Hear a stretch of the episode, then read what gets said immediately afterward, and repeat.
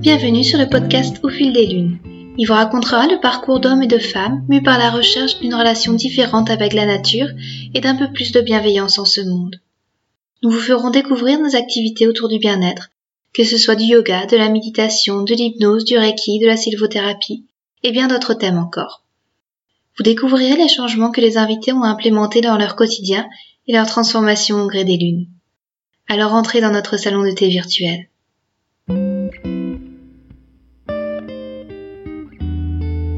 Dans cet épisode, je reçois Violaine. Violaine est psychanalyste humaniste. Dans sa pratique, elle a fait le choix d'incorporer la respiration holotropique comme complément à la parole. Ce formidable outil est d'une puissance incroyable quand il s'agit de débloquer certains traumas inscrits dans le corps. Convaincue par cette méthode de respiration profonde, elle propose également des ateliers de respiration holotropique où chacun des participants est amené à partir au plus profond de soi pour des découvertes étonnantes revivre sa naissance, rencontrer ses animaux de pouvoir, dénouer des tensions psychiques remontant à l'enfance. D'une nature curieuse et afin d'accompagner au mieux ses patients, elle dispose d'une boîte à outils thérapeutique d'une grande richesse, alliant notamment aromathérapie et luminothérapie. Son empathie et sa douceur l'ont également amené à se spécialiser dans l'accompagnement au deuil. Une discussion apaisante qui ouvre des portes vers un mieux-être une expansion de sa conscience.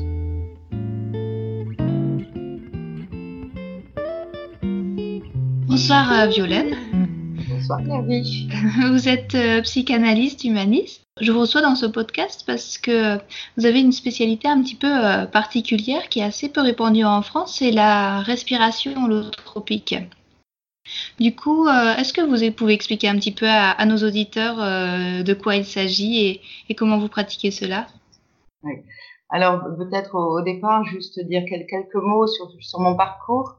Euh, ce qui m'a donné euh, envie d'arriver jusque-là, parce que je suis donc euh, psychanalyste, psychothérapeute, et donc on utilise principalement ou quasiment principalement la parole.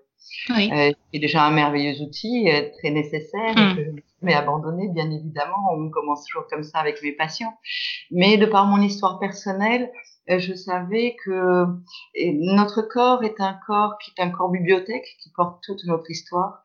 Et même si la thérapie verbale permet de débloquer des choses, on a un exemple, j'avais beaucoup d'angines avant de commencer mon analyse et quand j'ai fini par dire des choses, miraculeusement, je n'ai plus jamais fait d'angine de ma vie. Donc voilà, il y a quand même un impact dans le corps avec la psychanalyse. Mais hmm. j'avais envie de plus loin et j'ai euh, cherché, tâtonné jusqu'à ce que je découvre cet outil que j'ai d'abord utilisé comme tous les outils que j'ai que j'ai sur moi-même. Hein. D'accord. Et, euh, et euh, alors pour être très clair, je n'ai pas connu mon père. Mon père est mort avant ma naissance et je savais que c'était un impact, une empreinte sur ma vie, même si j'allais bien, et, quelque chose que mm. je ne pouvais pas aller toucher avec euh, la psychanalyse parce que c'est compliqué d'aller travailler sur euh, un manque à quelque chose, un inconnu. Voilà. Mm. Pouvais imaginer que ça avait un impact sur moi, mais je ne pouvais absolument pas le ressentir. D'accord. J'ai cherché une méthode psychocorporelle pour me permettre euh, d'aller voir euh, cette empreinte-là sur ma vie. Et euh, par synchronicité, par rencontre à droite et à gauche, j'ai finalement découvert la respiration holotropique. Et j'ai eu la surprise et le cadeau d'aller dès la première séance travailler ce, ce, manque de, de père et de masculin dans ma vie. Alors, fin de mon premier week-end personnel, je me suis dit, ben voilà, je vais me former parce que c'est un outil qui me semble intéressant et puissant. Et, euh, et qui permet aussi aux thérapeutes de ne rien guider. C'est-à-dire qu'on on, on propose le cadre, l'éthique, l'accompagnement, mmh. mais c'est la personne elle-même qui fait le travail et, euh, et qui va laisser euh, son inconscient s'exprimer.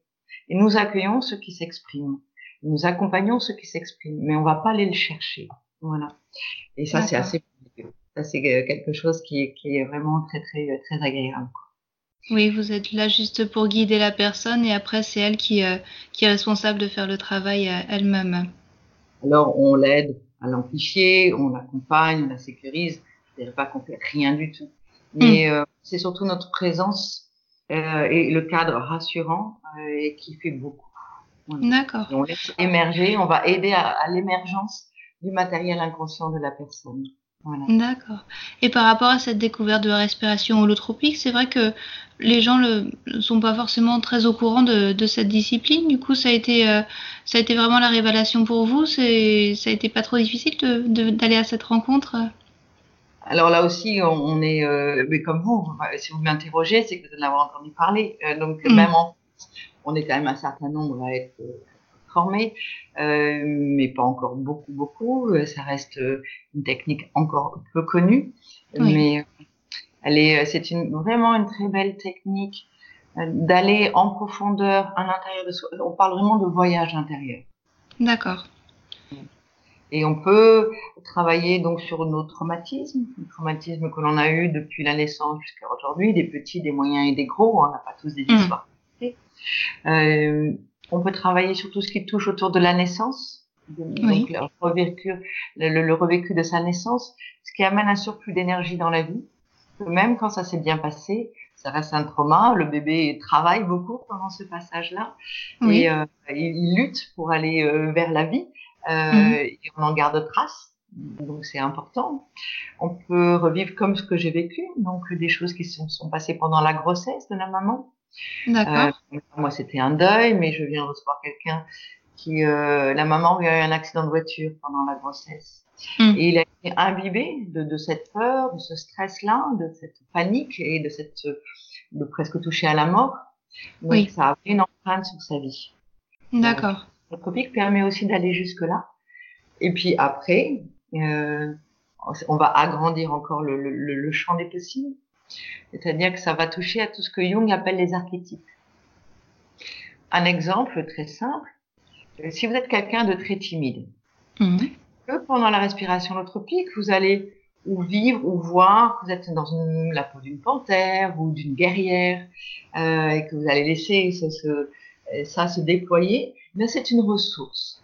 C'est une ressource que vous allez que vous avez contactée à l'intérieur de vous sous une forme imagée, symbolique, d'accord, mais qui va vous servir dans la vie quotidienne.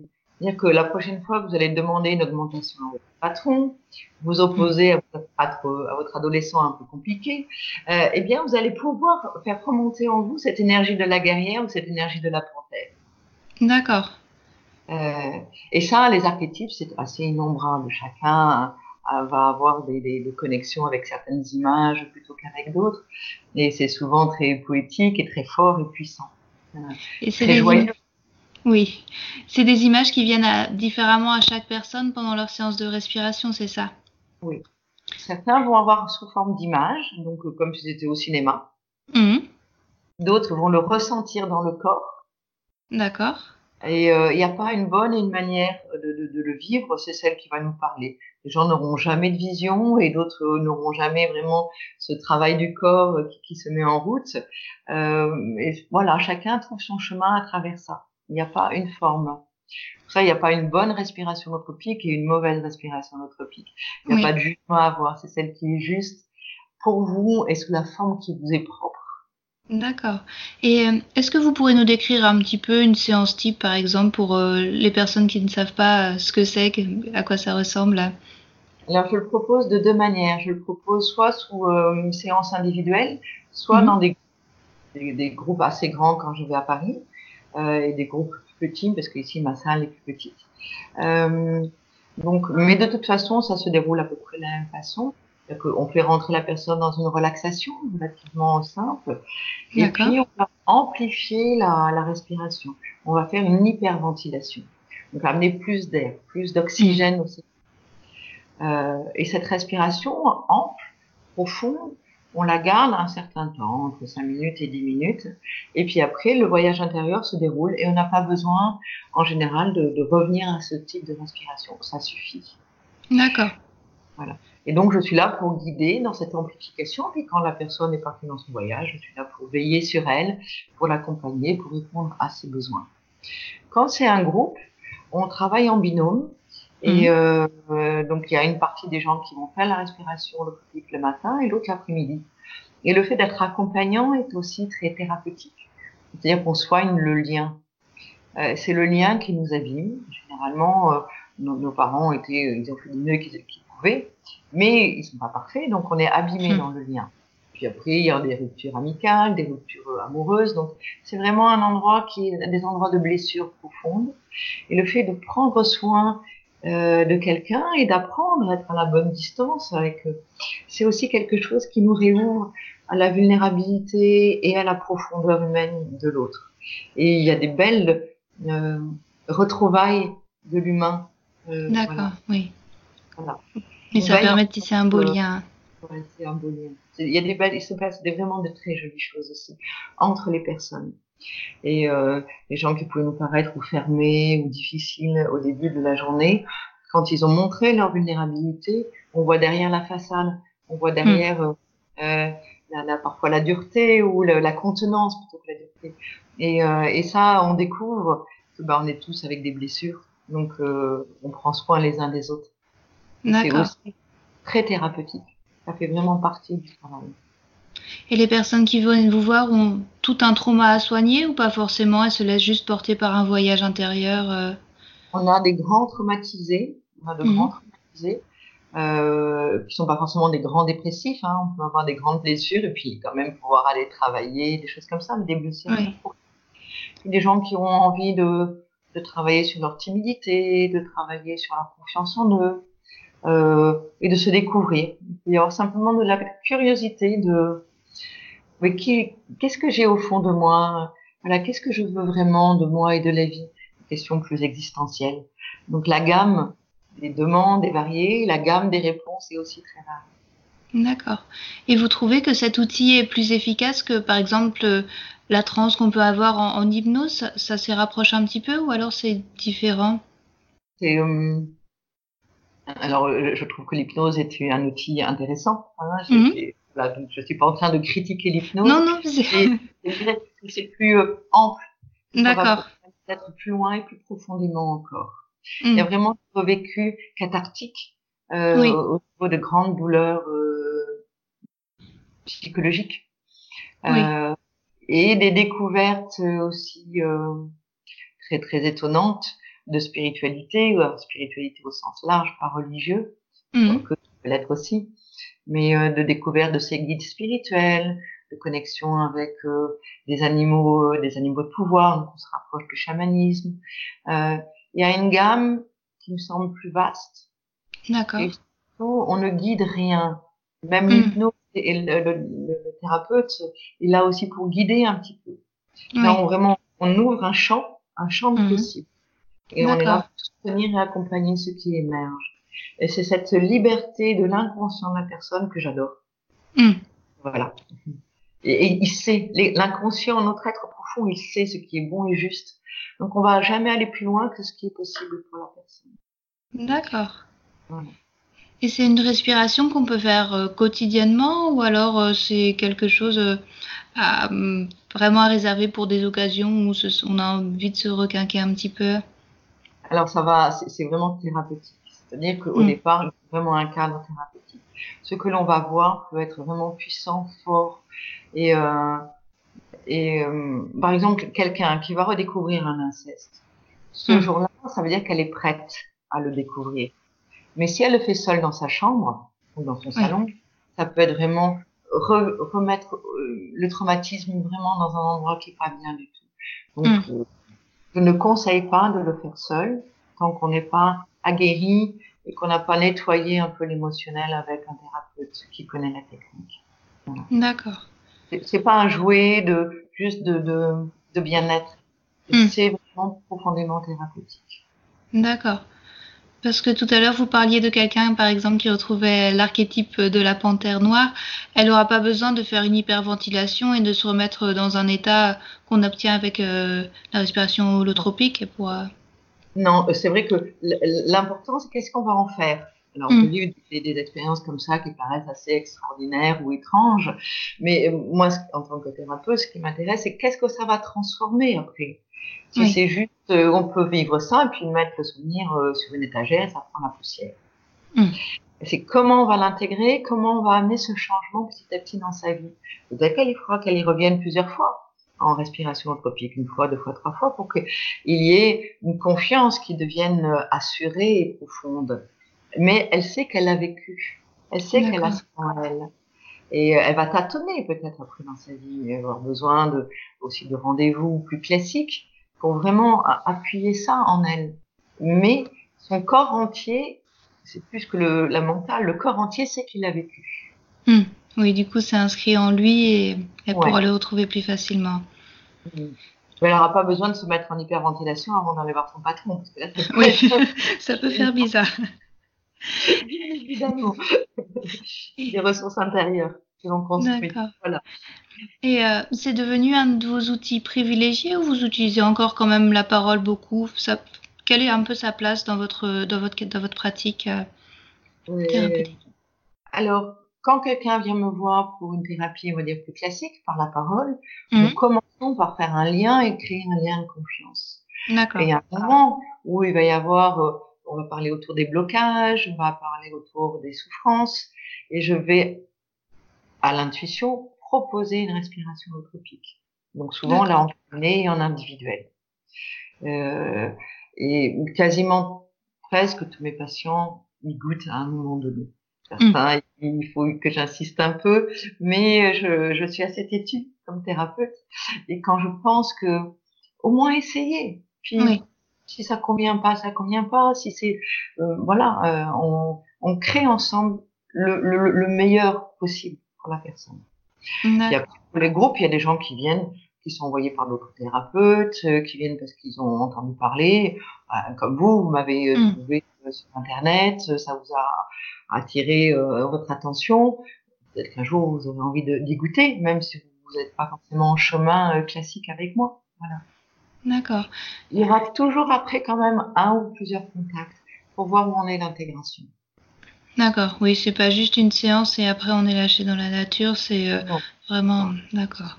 Disponible, vraiment, parce que c'est puissant et donc on joue pas avec ça juste comme ça, quoi. Voilà, je tiens à ce sérieux-là, bien sûr. Et euh, c'est des séances qui durent assez longtemps, alors euh, si en, en, groupe particulièrement, j'ai l'impression. Euh, en groupe, c'est sur la journée. En groupe, c'est sur la journée parce que c'est le temps de faire connaissance. On met des, il y a des choses mm. aussi en place. On, on, explique le cadre. Et puis il y a on, ce, ce, ce, doublon, ceux qui pratiquent le matin, ceux qui pratiquent l'après-midi. Quand c'est en cabine avec moi, ça dure deux heures. D'accord. Le temps aussi de prendre toujours un temps de, de, de, se connecter ensemble, de voir où on en est, quelle est l'intention du travail, euh, même si on le lâche après. Après, la technique elle-même dure une heure, puis après, il y a du temps d'intégration. D'accord. Vraiment deux heures.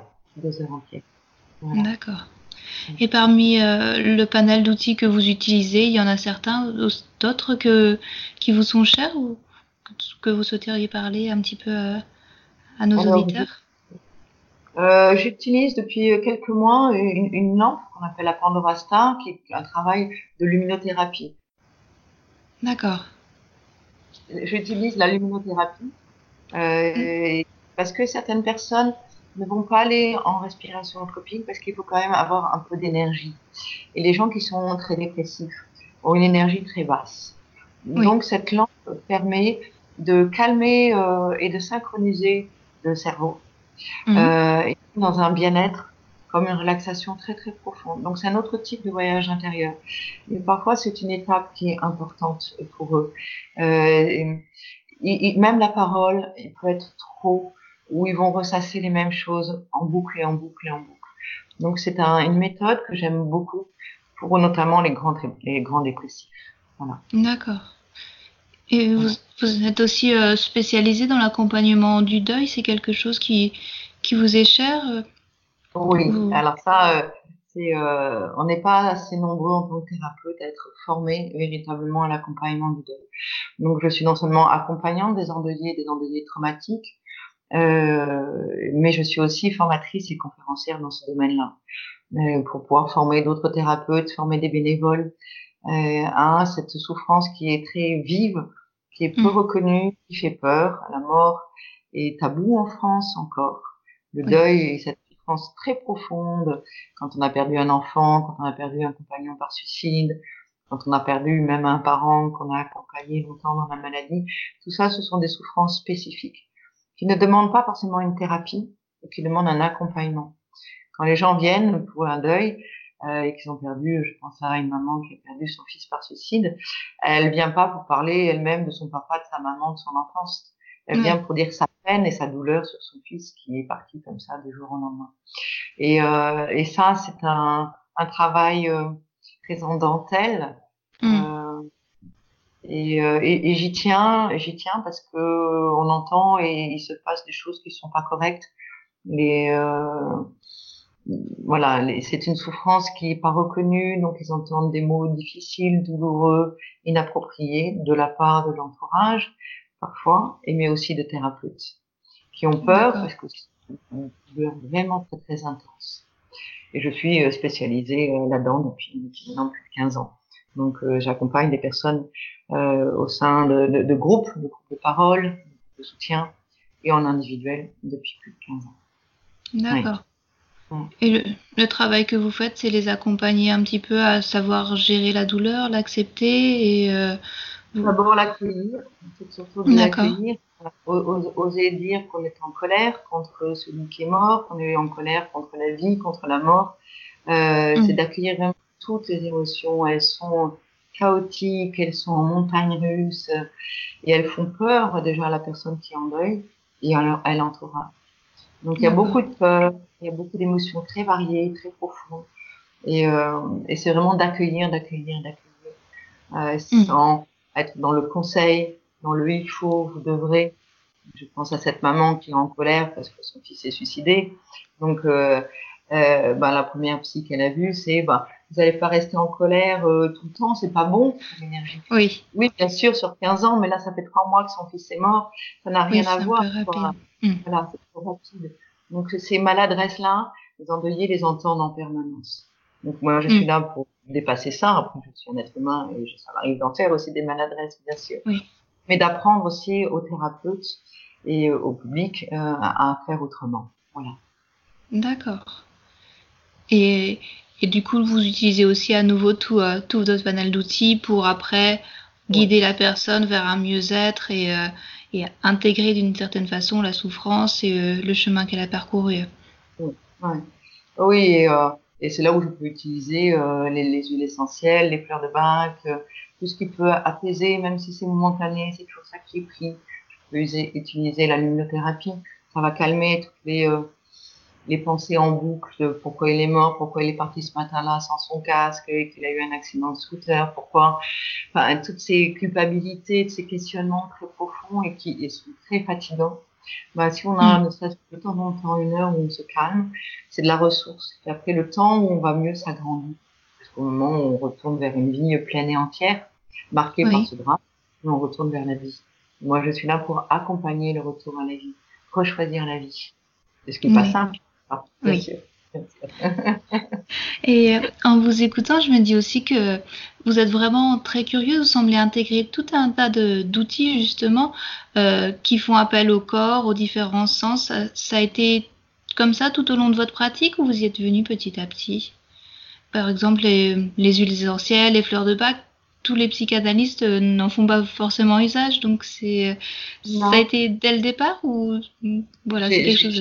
Je pense que j'ai une nature curieuse, mais je suis bien sûr oui. pas la seule. Hein. J'ai beaucoup d'amis thérapeutes qui sont. On est toujours en recherche. Et puis, euh, et puis j'ai beaucoup testé pour moi et euh, j'ai vu ce qui m'a apporté, ce que j'ai aimé, ce que je peux garder. J'ai d'autres outils auxquels je suis formée que je n'utilise pas. Mmh. Et puis j'ai fait un bout de thérapie avec euh, les, les huiles essentielles. Et quand on, on, on, on renifle euh, de, de, une odeur, ça va directement au cerveau limbique.